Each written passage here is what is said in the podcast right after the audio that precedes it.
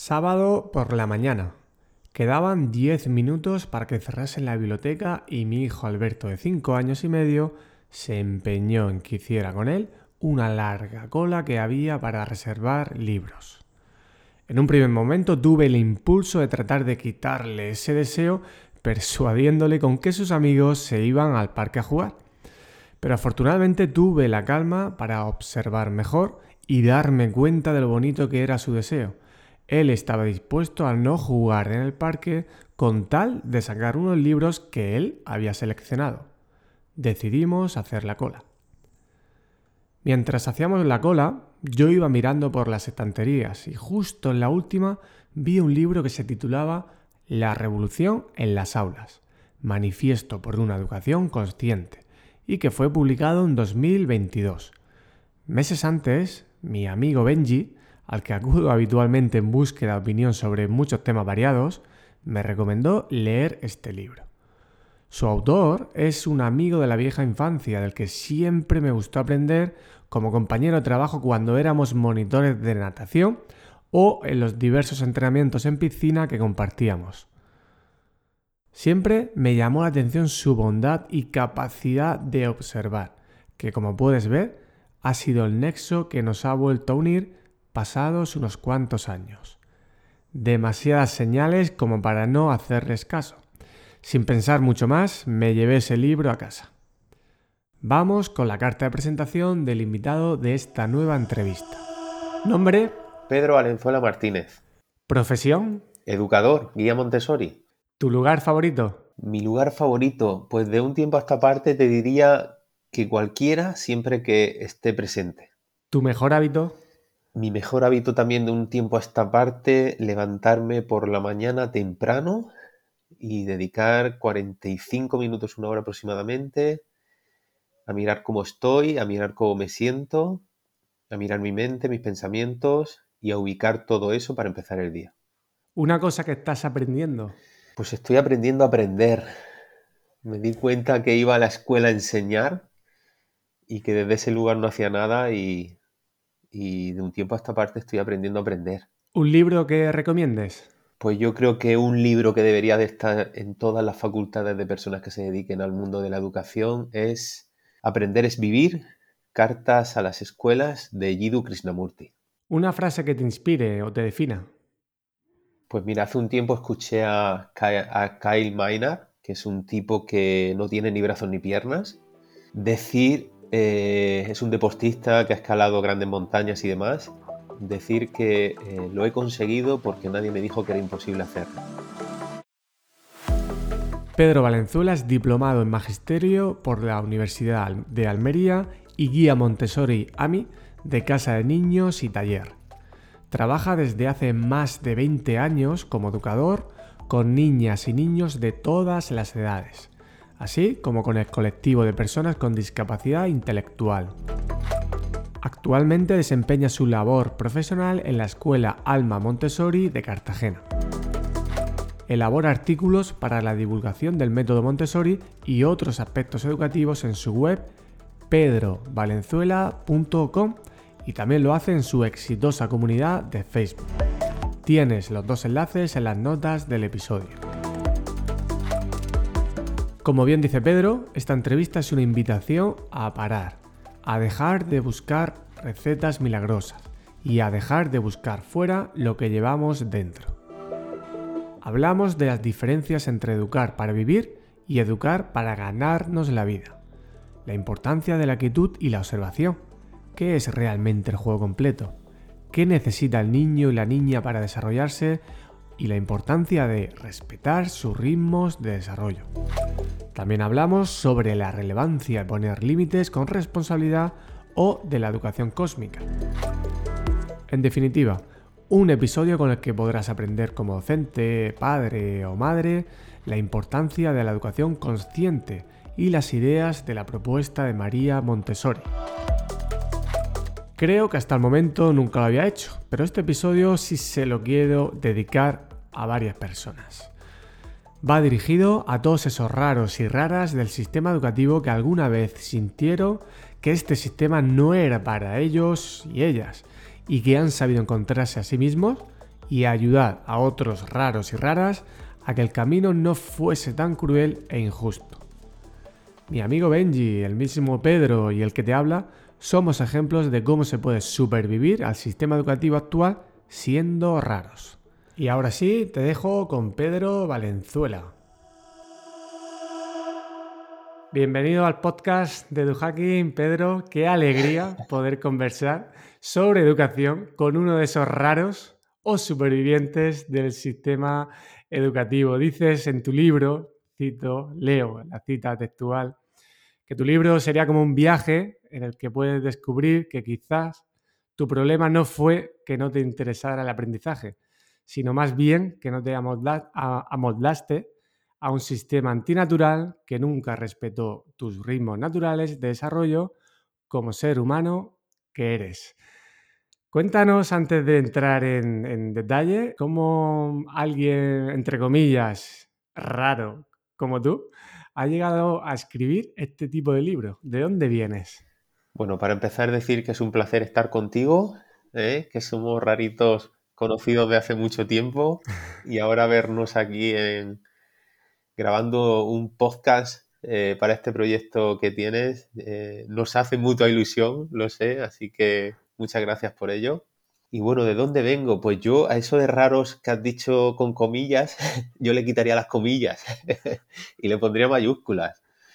Porque yo a, mi entorno cercano le digo algo así como que soy un fallo del sistema, porque yo he sido mal estudiante. Eh, yo he sacado malas notas, he repetido tres veces, he estado siempre en los rankings bajos de, las clases donde he estado a nivel de calificaciones y a día de hoy eh, formo parte de una cooperativa, es decir, hemos montado un proyecto educativo que se llama Alma Montessori, que está en Cartagena. El año pasado publiqué un libro sobre educación.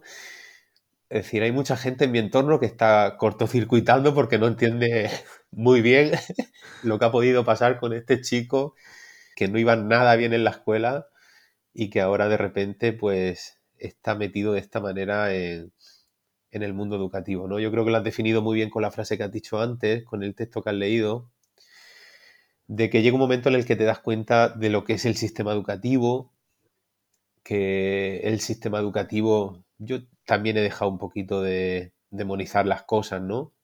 Porque intenté tratar de entenderlo sobre todo para entenderme a mí, ¿no? Me di cuenta que el sistema educativo es un sistema eh, que está un, metido en un cubo, en un cuadrado, con unas paredes muy estrechas y que al final da cabida a quien da cabida. Pero yo me preguntaba, ¿y qué pasa con los que no entran ahí? Pues evidentemente los que no entran ahí, pues somos desechados por el sistema.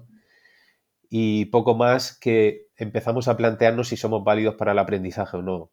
A mí me pasó eso, pero bueno, afortunadamente la vida me fue llevando por caminos en, el, en los que tuve la oportunidad de, de retomar toda esta pasión que yo creo que siempre había llevado dentro y me, siento un súper afortunado de la vida, de que la vida me haya tratado tan bien, de que en un primer momento me desechara y que luego me volviera a conectar y que me haya conectado de, además de esta manera, ¿no? Porque ahora mismo sí que me siento empoderado y voy a pasármelo bien a hablar de esto por esto.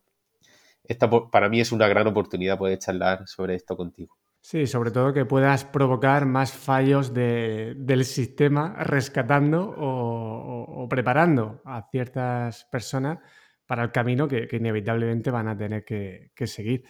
Haces una diferenciación entre educar para vivir y sentir la vida y educar para ganarnos la vida.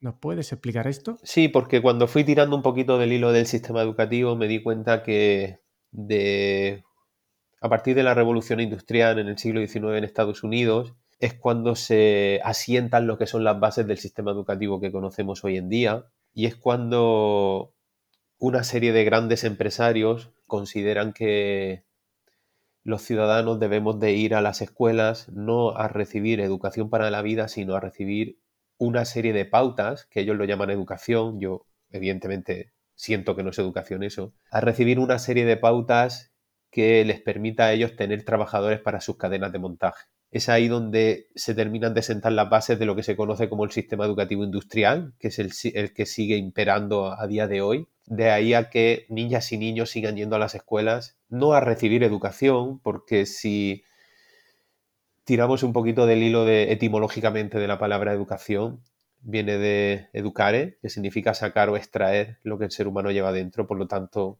eh, las escuelas de hoy no hacen eso, sino que niñas y niños van a las escuelas a recibir conocimiento, ¿no? Es una mera transmisión de conocimiento, precisamente para formar parte de esta cadena de montaje. Entonces, la escuela se ha olvidado, yo creo que nunca ha tenido presente al ser humano, eh, atendiendo sus verdaderas necesidades de desarrollo. Y lo que ha pretendido siempre ha sido eh, adoctrinar, inocular en el niño una serie de ideas, de tal manera pues que primero nos hagan personas, como yo digo, quietecitas y calladitas, que no cuestionemos nada. Y segundo, pues que podamos, que nos utilicen para formar parte de estas cadenas de montaje, evidentemente en beneficio de estos grandes empresarios. De ahí a que no nos eduquen para vivir y nos eduquen para trabajar. Se generan muchas veces ciertas confusiones entre algunos términos y hay una diferenciación que haces en el libro que me gustó mucho entre ser obediente y ser bondadoso. ¿Significan lo mismo? Bueno, en el libro lo que hace referencia sobre todo es a... El libro está basado también en mucha observación, en observación que uno hace además de manera rutinaria cuando puede ir al supermercado, cuando puede ir al parque, cuando está en la escuela o incluso en una celebración familiar. ¿no? Y si nos fijamos en esas circunstancias, los adultos solemos decir que un niño es bueno cuando está, como he dicho antes, quietecito y calladito. Pero es bueno porque a nosotros nos interesa que esté así, ¿no? Eh, es decir, un niño lo que tiene que hacer es ser niño, ser ser vivo y cuando es pequeño pues tiene que correr, saltar, tiene que eh, buscar límites, no cumplir los límites, es decir, tiene que hacer todo ese tipo de cosas, ¿no? Y, hay que transitar por ahí. Entonces nosotros, por ejemplo, una de las cosas que le decimos a la familia es que del cole es que diferencien entre precisamente esto, entre ser obediente y ser bondadoso, y les venimos a decir algo así como que sus hijas, sus hijos de 3, 4, 5, 6 años, tienen que hacer cosas que hacen las niñas y niños de estas edades. Y que luego eh, evidentemente todo esto tiene un trabajo por parte del adulto a la hora de, sobre todo, poner límites, pero que a partir de ahí será cuando florezca la verdadera esencia del niño, pues que nos podrá decir si, de verdad en el niño hay una bondad eh, intrínseca, interna, ¿no? que es su esencia. Yo confío en ello, es decir, yo soy un firme convencido de, que todos los seres humanos tienen, tenemos un gran potencial y que los procesos educativos deben estar para, en la medida que nosotros podamos, hacer todo lo posible para que ese potencial florezca. Y para mí ese potencial eh, tiene una base, sobre todo, establecida en la bondad. Eh, en la bondad. Pero claro, estamos hablando de una etapa previa a esa otra etapa donde empieza ya ese otro ser humano más cultural, que ya responde a, un patrón cultural, que ya empieza a ser un interés para el sistema, para que el sistema inocule en él pues todas estas ideas, todas estas creencias que le interesan. Y en ese momento donde se va produciendo una separación entre, lo que sería el ser humano en esencia, que lleva ese potencial intrínseco, y lo que sería ya en la construcción de un ser humano adaptado a la cultura, ¿no? Donde se va perdiendo parte de esa esencia. Hoy he tenido una conversación con una alumna que, podía elegir entre dos actividades y no sabía cuál elegir. Entonces he empezado a preguntarle, oye, ¿cuál te ha hecho feeling?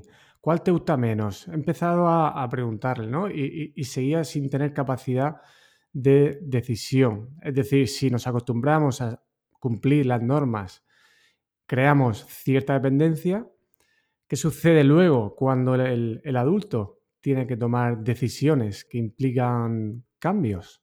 Pues dicho mal y pronto, eh, les interesa hacernos estúpidos y al final parece que lo consiguen, ¿no? Eh, a mí también me gusta en este sentido poner un ejemplo y es, fíjate qué curioso que cuando terminamos una carrera universitaria, en el mejor de los casos, porque yo la terminé con 33 años, en el mejor de los casos con 20, 22 años, ¿no?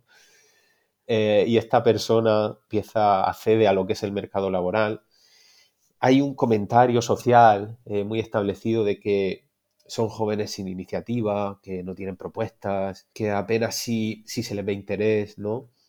Y yo siempre que sale este tema eh, me gusta abrir el debate diciendo algo así como cómo van a ser personas creativas, proactivas, entusiasmadas con lo que hacen, si han vivido 18 o 20 años de su proceso educativo en un lugar en el que siempre ha habido una persona que les ha dicho lo que tienen que hacer, que siempre ha habido una persona que les ha que el propio sistema educativo les ha dicho no, no, tenéis que estar quietecitos, tenéis que estar calladitos, no habléis entre vosotros, no seáis creativos porque no hace falta, lo único que tenéis que hacer es reproducir en un examen aquello que yo os estoy diciendo ahora que tenéis que, que decir, no hace falta que tengáis pensamiento crítico, no hace falta nada de eso, ¿no? Entonces, lo que le pasa a esta chica, que imagino que sería lo que a ti y a mí nos pasó también en su momento, es que evidentemente nos plantamos en una edad adulta y no tenemos ni idea de quiénes somos, ¿no? Esto también llevado a la adolescencia, a mí me llama mucho la atención cuando a un adolescente de 16 ya, 14, 16 años, le preguntas qué quieres, qué te apasiona de esta vida y te dicen no lo sé. Y yo me pregunto, ¿cómo es posible que, estemos en una sociedad donde hay eh, escuelas, institutos y demás, que supuestamente el paso de una niña, de un niño por estos lugares debe de ser para conocerse.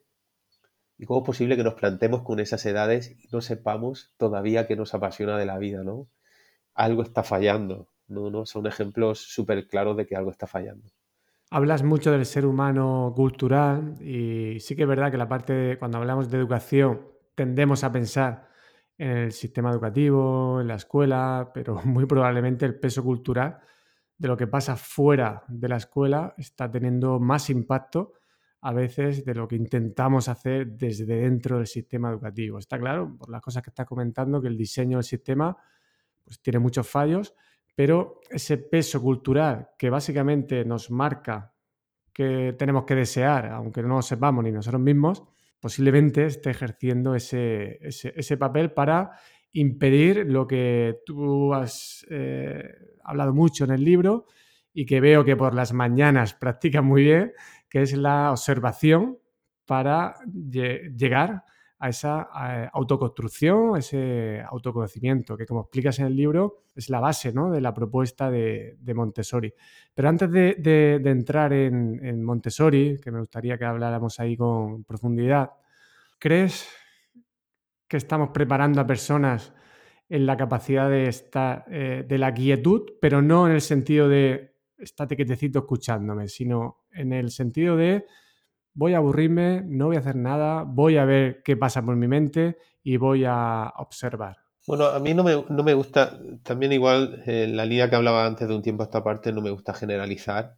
Creo que hay mucha gente que está haciendo muchas cosas en el, dentro del propio sistema educativo. Lamentablemente es una voz que no se le da escucha, eh, no se le da eh, fuerza, evidentemente porque interesa poco, pero sí que considero que hay muchas, porque considero que, un gran porcentaje de eh, un porcentaje súper alto de las personas que nos dedicamos a la docencia lo hacemos desde un punto de vista, desde un plano muy vocacional. Eso por un lado. Y luego, sobre lo que comentas, yo creo que la escuela no tiene espacios para ese lugar. No, no, no, no tiene espacios. De hecho, nosotros en nuestro proyecto el año pasado ya no lo planteamos, eh, la importancia que tiene que eh, niñas y niños, sobre todo cuando transitan a la etapa de primaria, no se desconecten con ese ser puro que fueron en la etapa en el plano anterior de los 0 a los 6 años, que sigan teniendo esa capacidad de sorpresa ante todo lo que les rodea, que se conozcan, que sepan quién son. Y desde ese lugar encontramos un, programa muy interesante que tiene las siglas de ATB, que en inglés sería eh, Awareness Through the Body, que es algo así como despertar la conciencia a través del cuerpo. Y es un programa que se desarrolla en infantil, también en primaria y secundaria, sobre todo en primaria y secundaria, que permite en entornos escolares eh, crear un espacio para realizar actividades de tal manera que, niñas y niños sigan trabajando lo que es un pensamiento, lo que es un estímulo, quién tiene la capacidad de, de decidir sobre los pensamientos y los pensamientos sobre mí, o yo tengo la capacidad de elegir los pensamientos de mí si los miro claramente.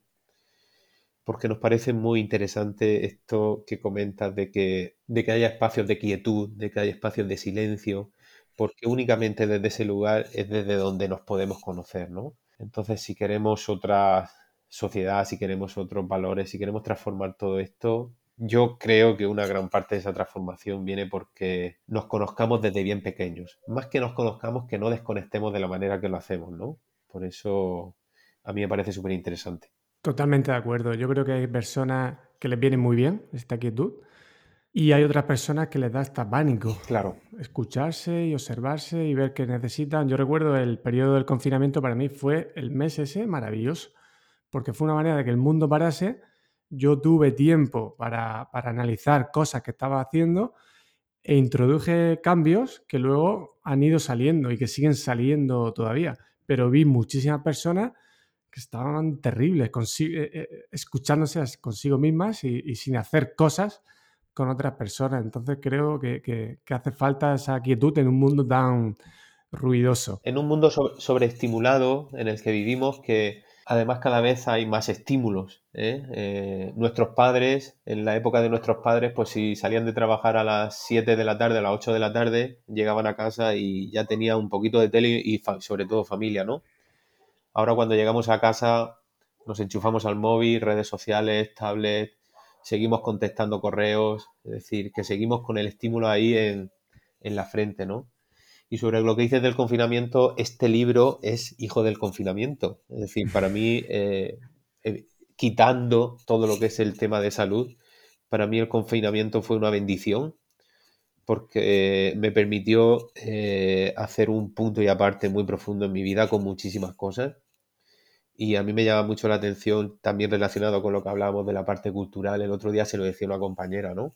Ahora que ha pasado carnaval, ahora que viene Semana Santa, sin tener nada, evidentemente, en contra de nada, porque eh, participamos de las fiestas y todo, ¿no? Pero ver cómo, si antes acudía gente, ahora da la sensación de que acude más gente, ¿no? Como que en el confinamiento se hablaba de que el confinamiento nos iba a hacer mejores y nos iba a transformar y lo que estábamos era muertecitos de miedo, ¿no? Y lo que queríamos era volver cuanto antes a, nuestra zona de confort. Pues a mí el confinamiento me sirvió también para, para decir, mira, me gustaría que mi vida a partir de ahora fuera todos los días una auténtica aventura, ¿no? Entonces desde ese lugar, desde donde un lugar muy personal, soy yo el que tiene que tomar la decisión de, derribar precisamente todas esas estructuras, ¿no? Al principio me dio mucho miedo, mucho vértigo, mucha soledad, pero de un tiempo a esta parte yo siento que me lo estoy pasando bien.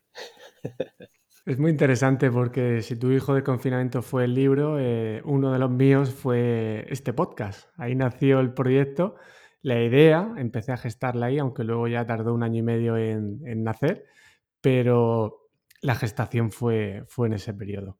Vamos a hablar un poquito del papel del juego, porque, por ejemplo, hay, algunas cuestiones que me gustaría que nos contases, pues las cosas que para ti son que nos aportan el juego. Y también te dejo ya caer otra pregunta, si el juego siempre tiene que ser divertido. Bueno, hay, decía Francisco Morateruel que el juego es el trabajo serio de la infancia.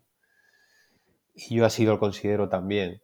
Niñas y niños pequeños aprendiendo de la vida cómo no haciendo fichas de colores en el colegio para nada, no obligándoles a escribir y a leer para nada, sino jugando, ¿no?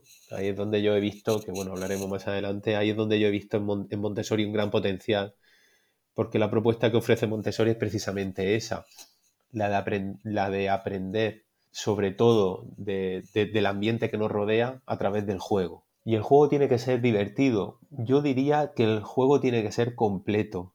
Completo significa pues que nos lo vamos a pasar bien, va a haber momentos donde nos vamos a pasar bien, va a haber momentos donde nos vamos a frustrar, donde no nos van a salir las cosas, va a haber momentos de ira, eh, de decepción, pero atender eso es atender la vida, ¿no? Entonces yo diría que el juego debe de ser completo y que deben de estar todos esos elementos. ¿eh? hoy en día, eh, tú que eres papá, yo también que, soy papá, y cosas que observo a mi alrededor, eh, tengo la sensación por momentos de que, de que los adultos sobreprotegemos demasiado a la infancia, ¿sabes? Y ahí, desde ese lugar, el juego no es completo, porque nos da miedo que se caigan, nos da miedo que se frustren, que lloren, Y todo eso tiene que pasar, porque todo eso es salud para la infancia, ¿no?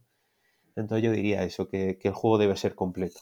Yo hay otra observación que hago con esta relación del adulto y el niño, de la que tú hablas mucho ahí en, el libro, y es que eh, ayer lo hablaba con una madre, que me da la sensación de que estamos, por un lado, a los menores pidiéndoles que se conviertan en adultos, llevando 500 actividades extraescolares ya con tres años, o con cuatro, con cinco, que aprendan violín, que aprendan natación, que aprendan... Cuando yo pisé la primera vez una piscina eh, de natación para nadar con 20 años. Les estamos pidiendo que hagan cosas muy de, mayores, pero luego a, los más adultos los estamos infantilizando.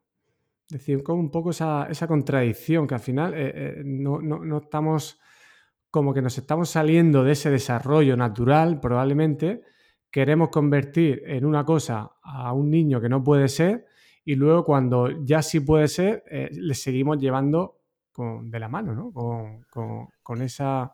Sí. Con esa protección. como que se están, estamos adelantando todas las etapas. Queremos que niños de cada vez aprendan a leer antes, cada vez dominen varios idiomas antes. Y nos estamos eh, saltando muchas etapas y nosotros en el cole estamos teniendo un debate en los últimos meses que a mí me parece muy interesante y es que sentimos que les estamos quitando el hambre de aprender. Que a mí esto es lo que me parece más preocupante. ¿eh?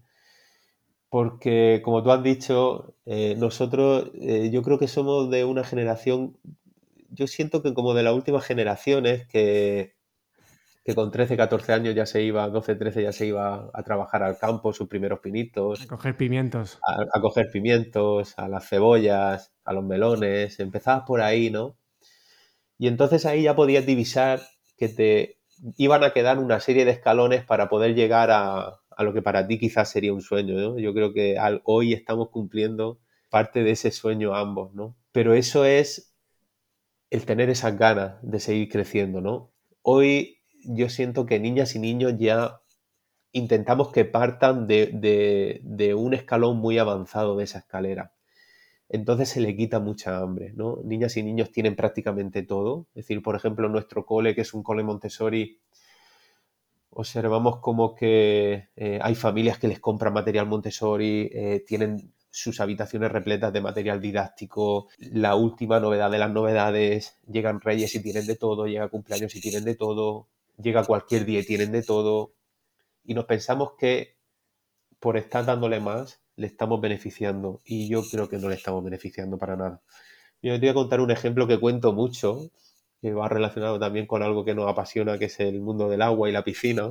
Yo he trabajado mucho tiempo de monitor de natación y observaba, esto pasaba todos los años, ¿no? Observaba como cuando se inician los cursillos de natación, mes de septiembre, octubre, pues venían niñas y niños y, algunos de ellos cuando entraban por la puerta entraban ya con la cabeza agacha, sin ganas, se le veía en el rostro que no tenían ganas. Cuando le preguntabas un poquito, pues a lo mejor te decían que es que venían de inglés y cuando terminaban natación se iban a ir a música. Es decir, estaban sobreexplotados, ¿no? Por la mañana en el cole y por la tarde tres o cuatro actividades extraescolares, ¿no? No tenían hambre de aprender, no tenían ganas de jugar ni siquiera en el agua, ¿no? Y en cambio había otro perfil que acudía a la piscina los meses de abril, mayo y junio, que es el último trimestre. Este perfil pues era un perfil de familias pues menos pudientes que podían apuntar a sus hijas, a sus hijos a final de curso un trimestre, ¿no? Estas niñas y estos niños se copian el agua. Es decir, era increíble cómo acudían a la piscina, con qué ganas de bañarse, de tirarse, de nadar, de, todo, y aprendían en días, ¿no? y eso se observaba perfectamente. Y ahora también como padre me lo pregunto mucho, ¿no? Eh, esa sensación de, decir, Dios, si lo tienen todo, si, tienen muchísimo más de lo que nosotros tuvimos en nuestra, en nuestra infancia, ¿no? ¿Por qué seguimos ahí dándole más cuando además estamos viendo que le está perjudicando porque precisamente le está quitando eh, esa hambre? Así que mantener ese punto de, de motivación y de querer más en la infancia me parece algo muy, muy, muy interesante. Probablemente tienen más estímulos, más recursos, pero han perdido eh, libertad, autonomía y sobre todo la atención y el tiempo de, sus padres. Porque muchas veces lo único que va a necesitar el hijo es pues, que estés con él, que juegues con él y no quiere ninguna actividad formal. A mí mi Alberto, el, mayor, de cinco años y medio, me decía este verano, le preguntaba, oye, ¿qué tal la escuela de verano? Y dice, bien, papi, pero no nos dejan tiempo para jugar libres. Y él quería jugar con sus amigos, no quería hacer tanta actividad, necesitaba jugar de manera libre. Entonces son las contradicciones. Sí, nosotros le decíamos a, igual a la familia del cole, le decimos este mensaje que acabas de decir. Le decimos, mira, tu hija, tu hijo no necesita que le que por la tarde te lo lleves a la bolera o te lo lleves. No. Necesita que te vayas a un parque, que te pongas al lado de él, que no te lleves ni siquiera tu teléfono, que ni lo mires y que estés simplemente ahí. Que estés simplemente ahí. Para que cuando gire la cabeza para lo que quiera, simplemente te vea ahí que lo estás mirando. Ya está. Y necesita que hagas con eso, que lo hagas varias veces a la semana, cuantas más mejor porque de ahí va a aprender mucho y poquito a poco irá ganando confianza contigo, se irá acercando contigo, te irá preguntando otras cosas, pero lo hacer poco a poco. Pero lo primero que necesitan es saber que estás ahí. Sobre lo que comentas de la escuela de verano me parece interesante porque nosotros que estamos programando la escuela ya de este año, la escuela de verano de este año, el año pasado tuvimos esa sensación de querer hacer una escuela todavía con contenido, ¿no? y, veíamos que los niños estaban ya hasta el gorro, no lo siguiente, ¿no? Entonces este año hemos programado una escuela totalmente diferente. Es una escuela de verano por estaciones, donde hay una estación de piscina, una estación de desayuno, una estación de manualidades, una estación de juego libre y a partir de ahí cuando llegue el niño a las 9 de la mañana va a ser el que decida dónde quiere ir, el tiempo que quiere estar y que disfrute, porque, porque ya te digo, nos empeñamos mucho en organizarles la vida y, los escuchamos muy poco. Yo creo que el adulto profesional tiene ahí como el pánico, ¿no? De decir, oye, es que no, vas a preparar una actividad con estos niños que sus padres están pagando por venir aquí. Es como mm, el tener que hacer algo cuando ellos por naturaleza que no necesitan tanta actividad cerrada y por naturaleza llevamos miles de años funcionando así y ahora parece que en 200 años pues eh, eh, necesitamos todo tenerlo como muy sistematizado desde los tres años. Pedro, si te parece, vamos a entrar un poquito más de lleno, aunque yo creo que las cosas que hemos hablado son en cierta medida la base. En la propuesta de, Montessori, para mí es complicado saber por, dónde entrar a, Montessori. pues ahora, ahora acaba de pasar un ejemplo, lo que estábamos comentando antes, para mí es claramente Montessori. Es decir, eh, lo que hace Montessori María Montessori, que es una gran pedagoga, eh, filósofa, eh, médica de, finales del siglo XIX y sobre todo desarrolla su carrera en, la primera mitad del siglo XX, es observar mucho al niño, muchísimo, en, un primer momento eh, a niños con, con discapacidad, y se da cuenta que el niño de por sí tiene un input de querer hacer cosas, pero que para que el niño pueda hacer cosas necesita de un ambiente preparado donde haya alimento de tal manera, pero no alimento me refiero de comida, sino alimento también a través de materiales de desarrollo, donde niñas y niños pues puedan ver satisfechas a través del contacto con estos materiales lo que son sus necesidades de desarrollo. Y la persona que tiene que hacer de nexo, de unión entre niño y ambiente es un adulto, pues un adulto que eh, también ha querido iniciar ese camino de transformación para poder ver la infancia desde otro lugar. Y te decía que el caso de antes es un claro ejemplo, porque todo este entorno que yo te decía de que estamos preparando para la escuela de verano se trata de eso. Nuestra función como adultos no es la de decirle continuamente al niño lo que tiene que hacer, sino la de preparar un entorno rico atendiendo a lo que son las necesidades de, desarrollo de niñas y niños, dependiendo en la etapa en la que se encuentre, y que sean estas niñas y niños las que vayan interactuando con el ambiente y nos vayan diciendo a nosotros, nos vayan dando pistas de qué es lo que verdaderamente eh, le va motivando e interesando.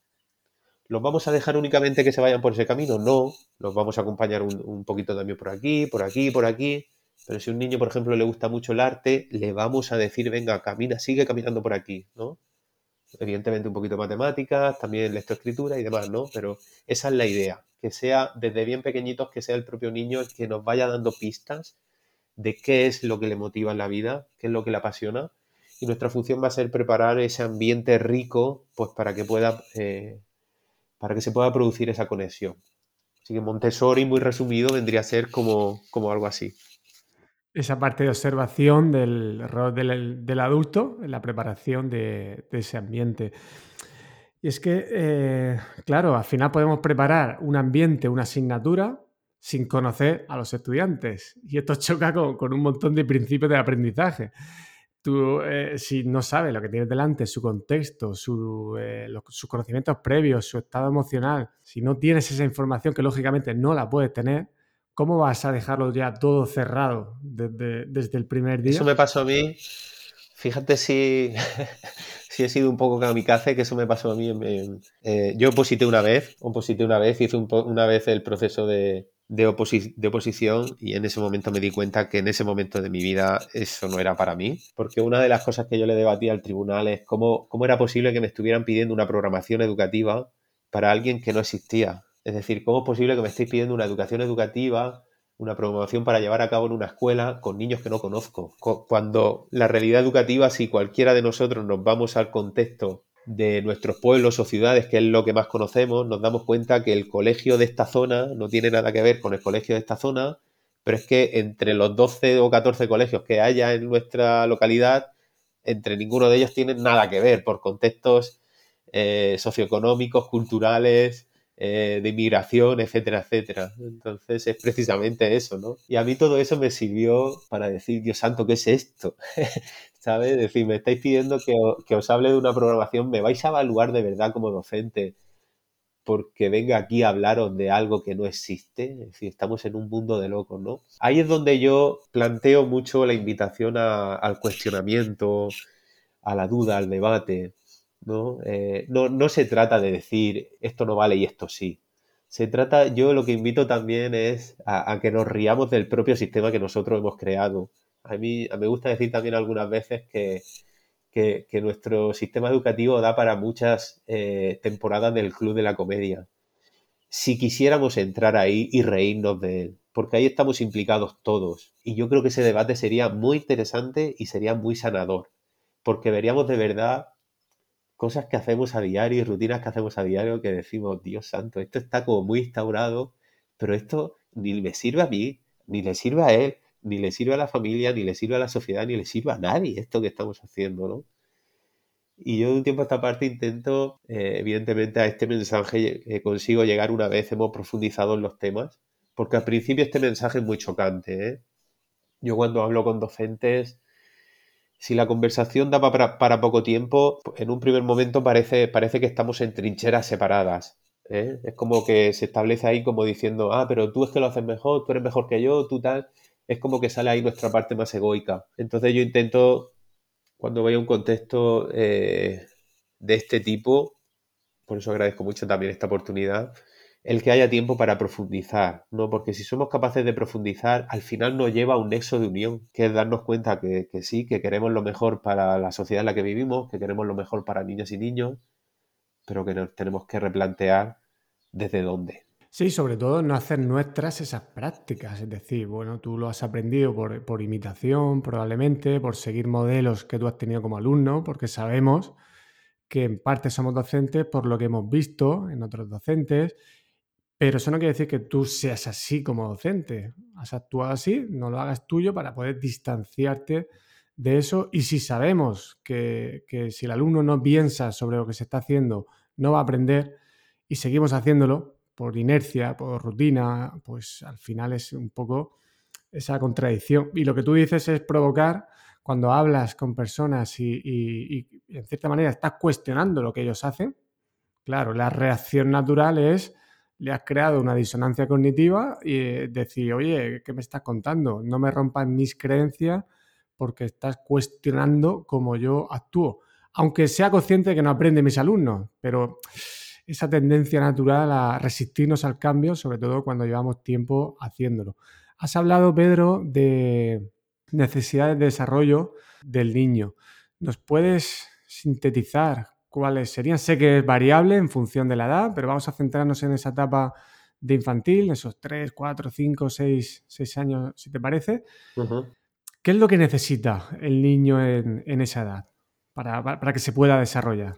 Pues mira, nosotros en el cole eh, pasamos, nosotros con las familias tenemos eh, un mínimo de dos reuniones al año donde les comentamos cosas respecto a sus hijos, son las típicas tutorías. Y en un primer momento estas tutorías veíamos que no llegaban a fluir porque nosotros hablábamos de unas cosas y, veíamos que las familias lo único que querían saber era con qué materiales trabajaban sus hijos y demás, ¿no? Y entonces cambiamos por completo este procedimiento y empezamos a hablar de lo que son necesidades de desarrollo de la etapa en la que se encuentra. En este caso, en infantil, nosotros lo que le decimos a, a las familias es que nos centramos en una serie de pilares. Estos pilares tienen que ver, por ejemplo, con lo que es la libertad. Es decir, en nuestro eh, ambiente consideramos que un niño para poder aprender del mundo que le rodea necesita libertad, libertad para explorar. Y evidentemente ahí está el adulto que será el que vaya estableciendo una serie de límites que considere coherentes que tienen que ver con, con este procedimiento y ahí pues evidentemente la vara de medir de cada adulto es, diferente, pero consideramos que sin esta libertad es imposible que el niño conecte y se interese por algo. Esta libertad va acompañada evidentemente de movimiento. El movimiento en la escuela eh, es algo prohibitivo, ¿eh? es como que está prohibido incluso ir al baño, ¿no? Estaba prohibido cuando nosotros íbamos a la escuela y a mí me sigue sorprendiendo que esté prohibido hoy en día señoras y señoras, eh, eh, ir al baño es una necesidad biológica. a mí antes en la universidad me piden permiso para ir al servicio. Sí, sí, es como, es, como un poco de locos, ¿no? Y luego hay docentes que dicen, es que si lo dejo querría estar siempre en el baño. Y entonces nosotros es cuando le decimos, pues si un niño quiere estar siempre en el baño y no quiere estar en tu clase, planteate por qué no quiere estar en tu clase, ¿no? Que es otro punto de vista también. Libertad de movimiento, además, eh, hoy la neurociencia nos dice que nosotros hoy en día, genéticamente, evidentemente no epigenéticamente, pero sí genéticamente, somos los mismos cazadores recolectores que nuestros antepasados de hace 10.000 años. ¿Eso qué significa? Pues que si estos antepasados cazadores recolectores se movían continuamente de un lugar a otro en busca de hogar, alimento, etc., en sus genes, en nuestros genes, está el movimiento eh, eh, como algo primordial, ¿no?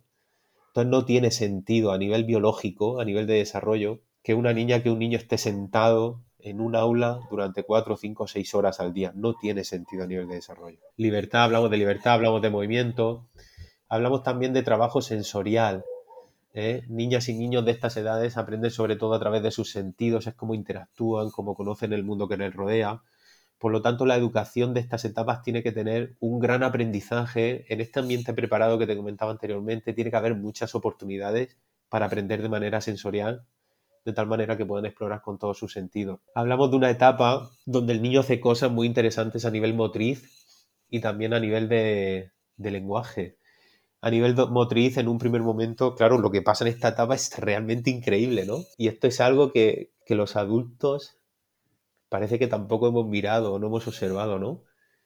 Una niña, un bebé, cuando empieza con el proceso del gateo y empieza con la bipedestación y empieza a dar sus primeros pasitos, ahí detrás no ha habido ningún adulto que le haya estado diciendo, mira, ahora pon una mano en el suelo, pon el otro pie encima, no, no. Esto el niño, el bebé lo ha hecho por pura energía intrínseca de desarrollo. ¿no? Aquí este es un claro ejemplo de cómo un ambiente adecuado propicia que el niño se desarrolle como, tal y como es. ¿no?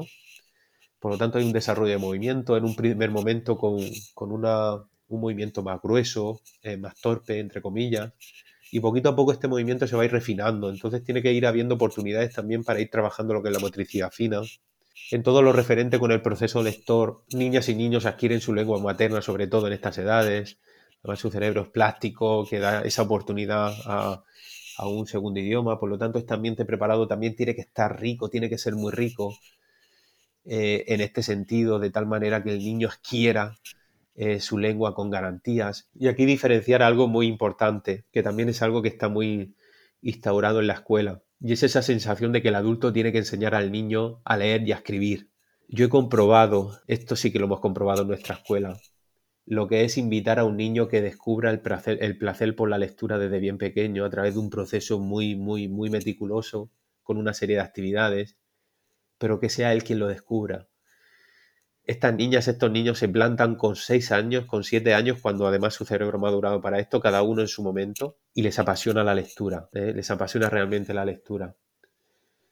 Por lo tanto, no sirve de nada obligar a un niño cuyo cerebro no está preparado para adquirir este aprendizaje, ¿no? Entonces, todo el respeto a estos ritmos es muy importante en estas edades, muy, muy, muy importante en todo lo, lo que hemos estado hablando, ¿no? Entonces, estos son los que serían nuestros pilares de desarrollo que consideramos que son básicos eh, en estas edades y que nuestra función va a ser la de preparar un ambiente rico para que todo esto eh, ocurra. Y luego algo muy relacionado también con Montessori, Montessori lo llamaba la mente absorbente, que es este dicho que se dice mucho de los niños son como esponjas, eh, aprenden de todo lo que les rodea. María Montessori, a través de la observación, se dio cuenta que efectivamente esto era así, pero claro, aprenden de todo, de lo bueno y de lo malo. ¿Eso qué significa? Pues que desde bien pequeños tenemos tenemos los adultos que tener esto muy en cuenta pues para preparar entornos y ambientes preparados que sean realmente ricos, que además sean bonitos. Si tú te vienes a nuestro cole, en nuestra aula eh, hay muchas plantas, hay cuadros eh, así pequeñitos con obras de arte de pintores famosos que los niños ahora mismo no saben quiénes son, ¿no? Pero la idea es que estén en un lugar que sea muy rico, de tal manera que su mente vaya eh, absorbiendo todos estos aprendizajes y que ya en un futuro, cuando lleguen al siguiente plano de desarrollo, cuando lleguen ya a la primaria, pues empiecen a ponerle nombre a todo esto, ¿no? Entonces, un poco eso sería lo que, lo que nosotros consideramos como auténticos pilares y de un tiempo a esta parte también nosotros en el cole nos estamos abriendo a, a ese pilar que te comentaba anteriormente que quizás tiene más que ver con la espiritualidad también. Decías que a lo mejor el niño pues no entiende ese cuadro, no entiende ciertas cosas de manera consciente, pero también sabemos cómo trabaja nuestra mente con el preconsciente e incluso con el postconsciente. Es decir, que muchas veces a lo mejor el alumno no es consciente de algo que ha aprendido, pero eso no significa que no haya aprendido. Entonces eh, es un motivo más para pensar que lo que nos rodea tiene que estar cuidado, aunque no se pueda ni medir, ni se pueda evaluar, ni se pueda recuperar información sobre, sobre eso. Pedro, has comentado el tema de los límites. Yo en tu comunidad, que me gusta también visitar de vez en cuando ahí en, Facebook, surgió alguna vez algún debate en relación con esto de los límites. Y es cierto que muchas personas pueden a veces cuestionar este tipo de propuestas porque parece que es dejar hacer al niño o a la niña lo que le dé la gana, cuando uno de los principios de Montessori, esa necesidad de desarrollar es precisamente el orden, ¿Qué sueles ver? Eh, he cogido el ejemplo de, un comentario que te dejaron en tu comunidad, pero en general, imagino que te habrá pasado más veces, ¿no? sí. Esa libertad sin orden es realmente así. Sí, porque además una de las críticas que yo le hago mucho a este mundo de la educación alternativa es la de que haya un perfil de adulto que considere o que tenga claro que niñas y niños de, de bien pequeños no deben de tener ningún tipo de límite, ¿no? De que piensan que niñas y niños de estas edades son capaces de, autogestionarse en todo lo que tiene que ver con su proceso de desarrollo. Y esto no es así, y no es así básicamente porque no tienen las herramientas, porque nosotros no les hemos dado las herramientas. Yo he, yo he visto, he visto eh, procesos que han ido en este sentido y hemos estado avisando, eh, hemos estado avisando a familias de niñas y niños 3, 4 años cuidado, cuidado, cuidado y evidentemente, efectivamente, cuidado. Ese cuidado cuando estos niños han tenido seis años eran más unos tiranos que otra cosa. Se le ha puesto la alfombra roja de tal manera y el trono de tal manera que han confundido lo que es la libertad con una palabra que a mí no me gusta, pero que en este caso sirve, que es libertinaje. ¿eh? Se han pensado que podían hacer lo que quisieran en, cualquier contexto. Eh, María Montessori tiene una frase muy interesante en este sentido que dice que eh, darle al niño la capacidad de libertad cuando todavía no ha desarrollado la capacidad de autocontrol es traicionar la idea de libertad. Esto viene a ser algo así como que, claro que el niño tiene que tener libertad, evidentemente, para poder explorar, moverse, ir al lugar que le llama la atención para aprender de ese lugar, pero lo tiene que hacer en compañía del adulto que le ofrezca las herramientas necesarias para que lo pueda hacer con garantía. si mi hija ahora mismo quiere ir a... Estamos visitando una exposición en la calle o en algún museo y de repente le interesa algo, ella tiene que tener la libertad para ir a observarlo pero yo tengo que tener la capacidad y la responsabilidad de establecerle el límite de que cuando llegue a ver ese algo no lo puede tocar, no lo puede romper, no lo puede tirar, Aquí es donde está el límite con responsabilidad. Entonces nosotros abogamos mucho en ese sentido de, que libertad sí, evidentemente, pero con adultos responsables que sepan poner límites. Yo creo que ahí el tema de las familias hay, hay, hay mucha confusión y, no ven muchas veces, o no vemos, ¿eh? muchas veces por no prestar atención y no observar, no vemos esa diferencia que es importante. Es como cuando un niño va a coger un juguete y lo está usando otro. Pues no, aunque te apetezca, te tienes que esperar a que lo termine. Y cuando tú termines de utilizarlo, se guarda en su sitio. Y ahí se ven los límites, se ve el orden y esa libertad de, elección, ¿no? Eh, yo creo que va por ahí, ¿no? sí, perfectamente, es que es así, es así. Y yo a eso le añadiría que, claro, para poder hacer ese trabajo se necesita tiempo y que los adultos atendamos a nuestros hijos. Y eso es precisamente algo que las sociedades de hoy respetan menos, ¿no? Porque hoy en día queremos ser papás, queremos ser mamás y queremos seguir yendo al gimnasio tres o cuatro días por semana, queremos luego dedicar nuestro tiempo a nuestra casa a hacer nuestras cositas, eh, la consola, Netflix, etcétera, etcétera. Y apenas hay tiempo para esta educación, que es educación pura y dura, que es la educación de casa, donde tiene que haber muchos tiempos muertos, precisamente para todo esto de la crianza, ¿no? Y aquí es donde te das cuenta perfectamente de niñas y niños que tienen muy poca atención y de niñas y niños igual que tienen mucha atención por parte de la familia, ¿no? Y aquí en la sociedad de hoy en día, de un tiempo a esta parte, empieza a ver todo lo, relacionado con, la tecnología, ¿no? De, empezar a callar al niño dándole el móvil de una manera irresponsable, pensando que eso es la solución. Y eso al final es un parche que, que, a poco tiempo futuro lo único que va a producir es todavía peores consecuencias, ¿no? Entonces sobre esto yo comparto contigo lo que dices de que hay muchísima confusión, porque a los adultos nos cuesta muchísimo eh, poner límites y, ser responsables. Claro, y más si nosotros mismos nos, tenemos esa capacidad de ponernos límites.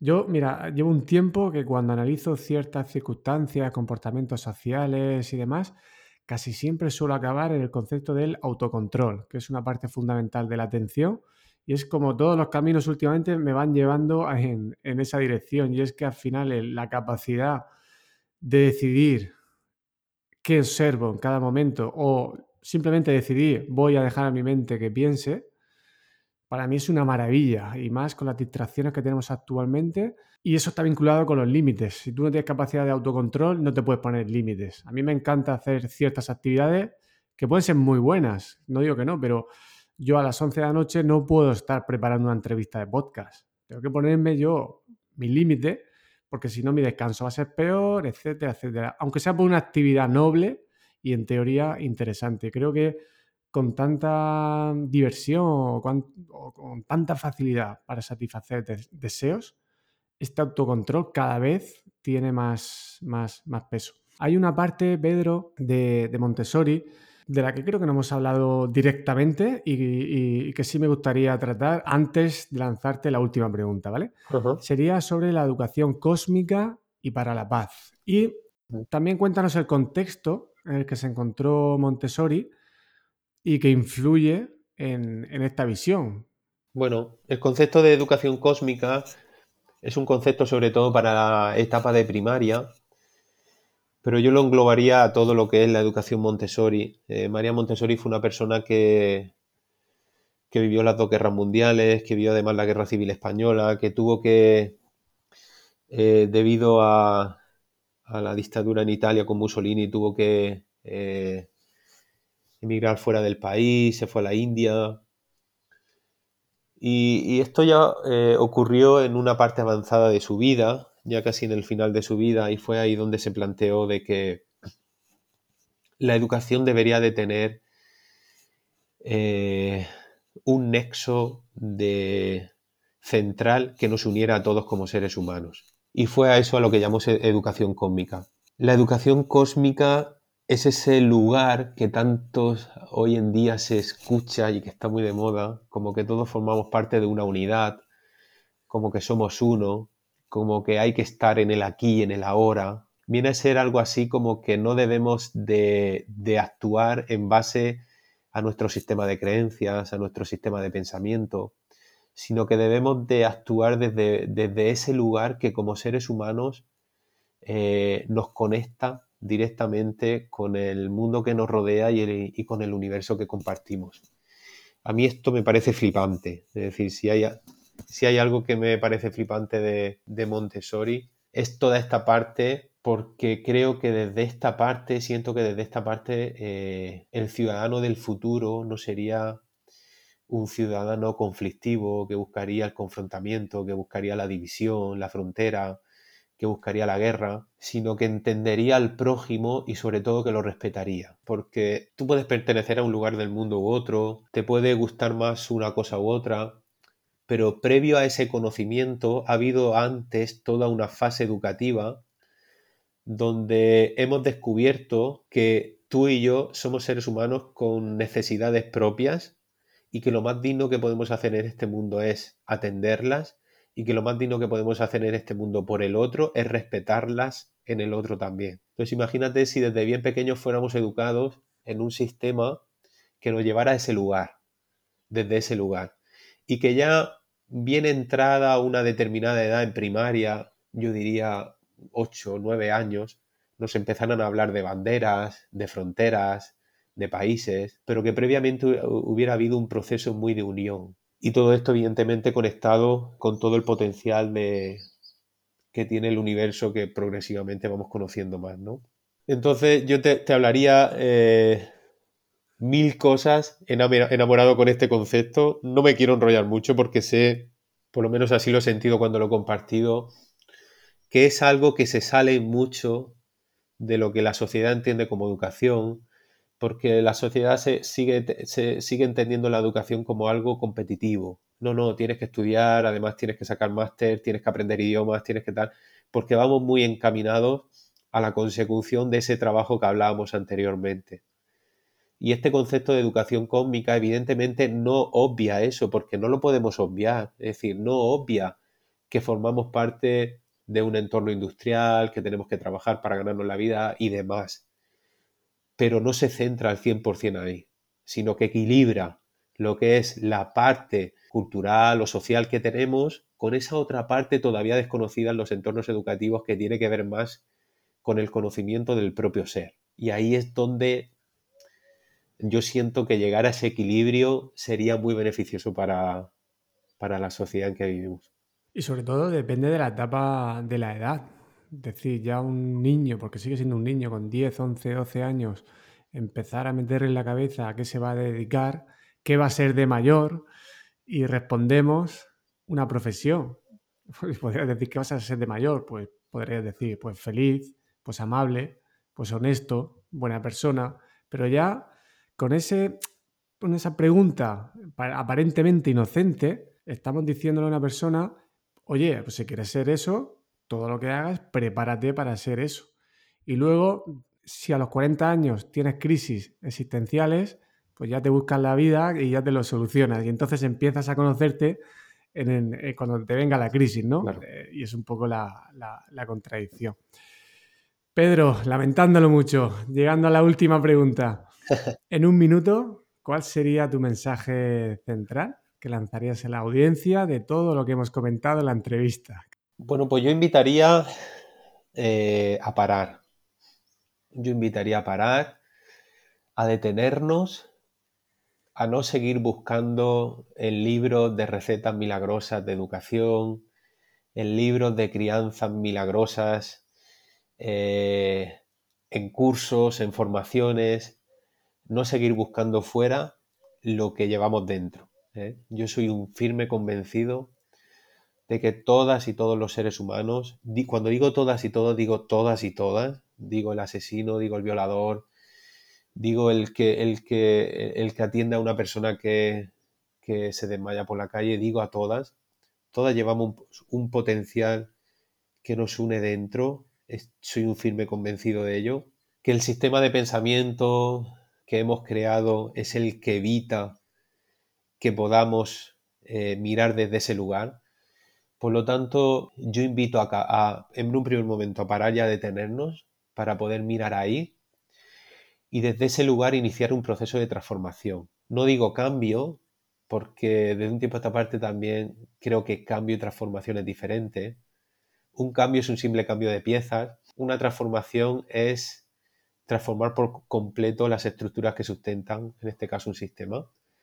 Entonces, cuando seamos capaces de pararnos, de detenernos, de ver el sistema que, hemos creado, que es realmente terrible, eh, podremos entre todas, entre todos, establecer cuál va a ser ese camino de, de transformación. Totalmente de acuerdo. Tienes una frase que a mí me encanta que dice que lo más bonito de todo es cuando acabas descubriendo que observando al niño te descubres a ti mismo. Así Creo que es muy potente, que resume también muchas de las ideas que compartes en el libro. Eh, creo que te resume a ti también y yo también me veo identificado en, esta idea. Cuando estaba leyendo tu libro por las mañanas, luego estos hábitos se pierden, ¿eh? o, estamos atentos o el, hábito, o el contexto cultural es tan fuerte que te cortan estos buenos hábitos. Pero tuve ahí muchos días que iba por la mañana en el coche, cuando la gente va loca al trabajo, aunque vayan con tiempo, pero la gente va acelerada igualmente, ¿no? Y yo observaba las caras de las personas en los coches y era muy bonito ver gente relajada, gente ya tensa, gente destrozada ya a primera hora. Y el observar este tipo de detalles te hace decir, ¿por qué prisa tengo? ¿Hacia dónde quiero ir? ¿Por qué tengo tanta prisa? ¿no?